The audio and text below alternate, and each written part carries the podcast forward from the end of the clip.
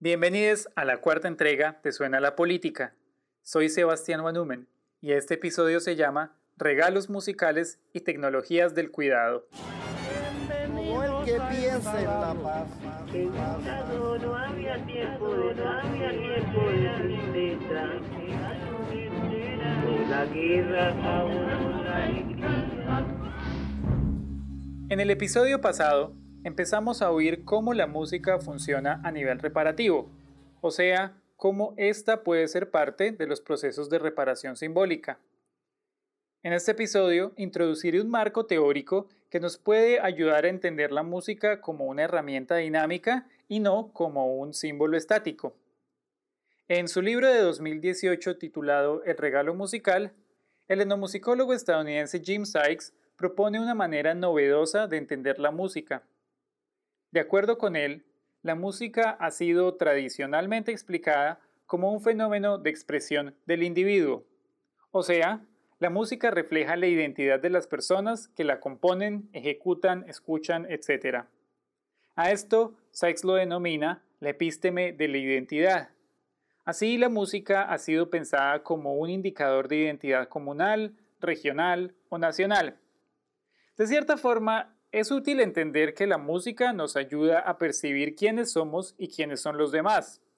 La epistemología de la entidad es atractiva porque promete libertad a través de reconocimiento, o sea, da la impresión de que la música que escuchamos o tocamos puede definir varias e importantes características nuestras.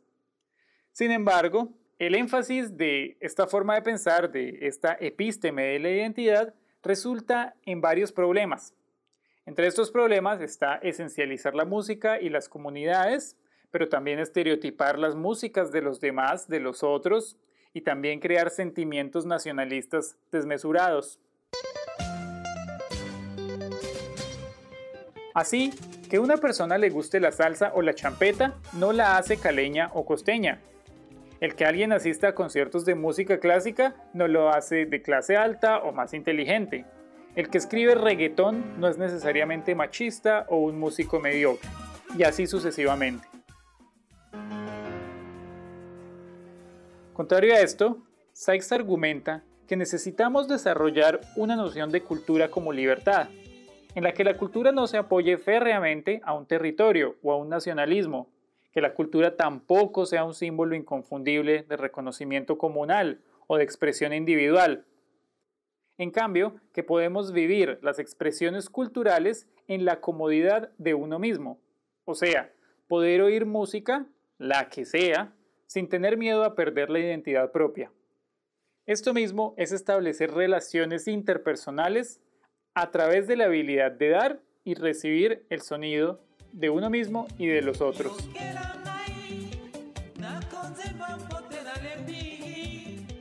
Esta noción de expresiones culturales sónicas más libres es lo que Jim Sykes llama el regalo musical.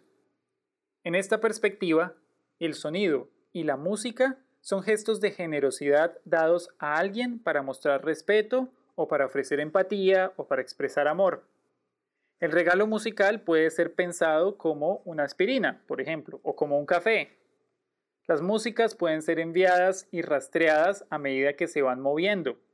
Si pensamos a la música como un regalo musical, también la podemos dar, pero también la podemos comprar, también la podemos regalar y re-regalar. Este es un homenaje para todas las madres del mundo.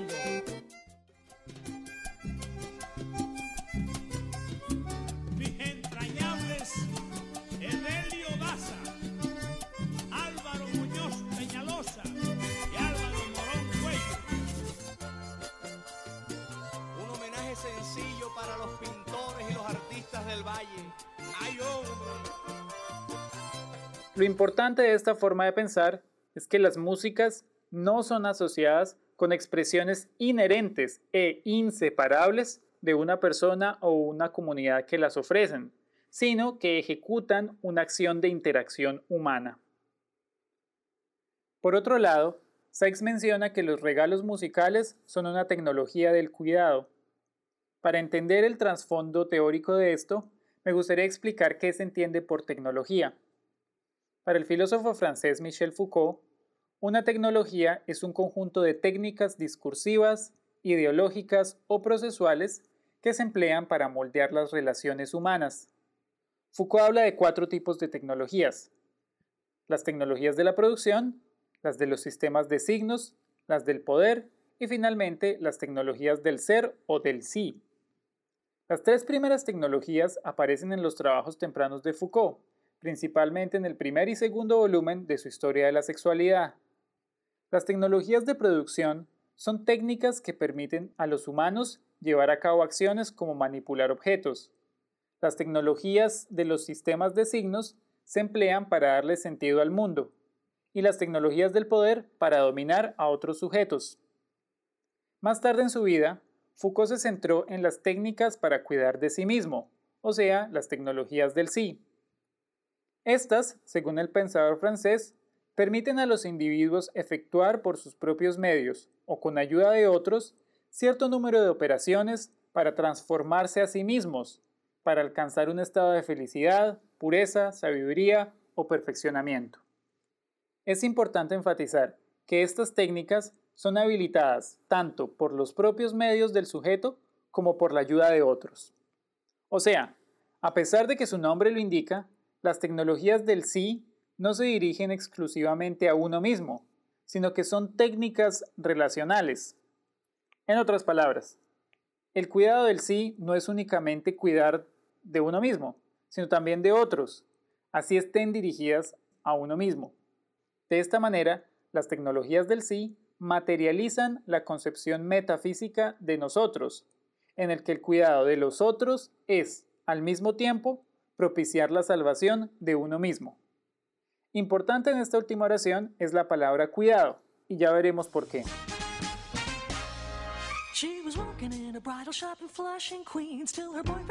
A pesar de que la concepción del regalo musical y la generosidad sónica es convincente, hay algunos problemas para ser resueltos si queremos restarle importancia a la epísteme de la identidad en la música. La música como regalo, según Sykes, se basa en la parte del cuidado de las tecnologías del sí de Foucault. Por ende, Sykes escoge el término tecnologías del cuidado. Sykes llama a sus regalos musicales tecnologías del cuidado. Pero esta elección tiene que ser escudriñada. El problema principal de pensar estas tecnologías como tecnologías de cuidado evoca también a la epistemología identitaria, el cuidado, y es por esto que dije que teníamos que pensar en esa palabra, no es enteramente libre de ser relacionado con identidad. Como diferentes feministas lo han notado, el cuidado es percibido como sexuado.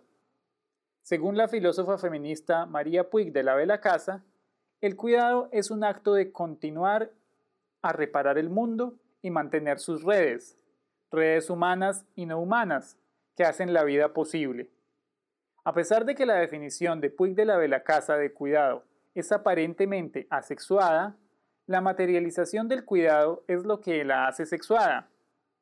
Puig de la Velacasa asegura que el cuidado no es solo una expresión abstracta de interés, sino que requiere de su materialización, o sea, hacerse efectivo en el mundo de las acciones.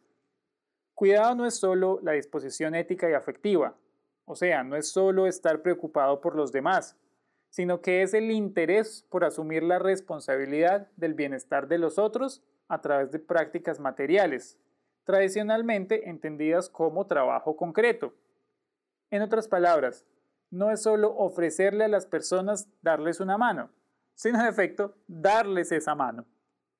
Pero el problema de esto es que las acciones del cuidado del bienestar del otro o de cuidar del otro son tomadas normalmente en las sociedades heteronormativas como trabajo de mujeres. Porcentualmente, ¿cuántas trabajadoras mujeres de la primera infancia hay en comparación con trabajadores hombres? ¿O cuántas enfermeras en comparación de enfermeros? Y así la lista sigue. De hecho, cuando yo quise irme de OPA, o sea, de niñero en el exterior, casi todas las páginas que visitaba para información de este tipo de programas eran para mujeres. Predeterminadamente pensamos que son las mujeres las que sirven para estos trabajos. La politóloga estadounidense Joan Tronto escribe un ensayo con un título muy sugestivo.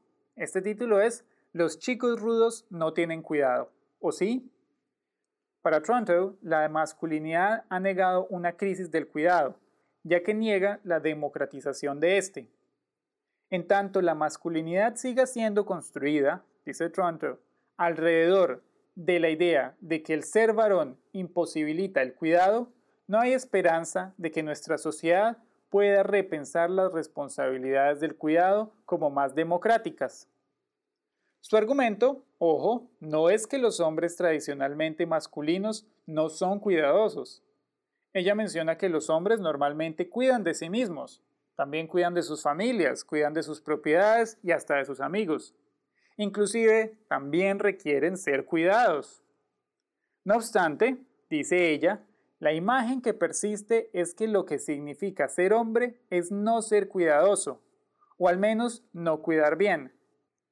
Consecuentemente, el cuidado es percibido como una capacidad o una habilidad propia de la mujer, ya que su capacidad de cuidado ha sido naturalizada con prácticas del discurso heteronormativo. Similarmente, y situando a R.W. Connell, el cuidado es una característica que no hace parte de la masculinidad hegemónica. Resumiendo un poco, si queremos que la música no sea entendida exclusivamente como un indicador de identidad, necesitamos pensarla como un regalo musical o una tecnología del cuidado. Pero para esto tenemos primero que asumir que el cuidado no es una cuestión solo femenina, sino que es una capacidad democrática de los seres vivos. Pensar las músicas como regalos nos ayuda a imaginar que tienen una capacidad de hacernos sentir emociones sin necesariamente definir quiénes somos. Y también nos ayuda a que las músicas nos permitan experimentar a los otros sin perderme a mí mismo. Ahora bien, si quieren oír cómo el marco conceptual de los regalos musicales nos sirve para explicar diferentes músicas, los invito a que escuchen el próximo episodio que será sobre la escopetarra de César López. Hasta aquí por este episodio. Si tienen preguntas o ideas, no duden en contactarme, pues las peticiones, quejas y reclamos son siempre bien recibidas.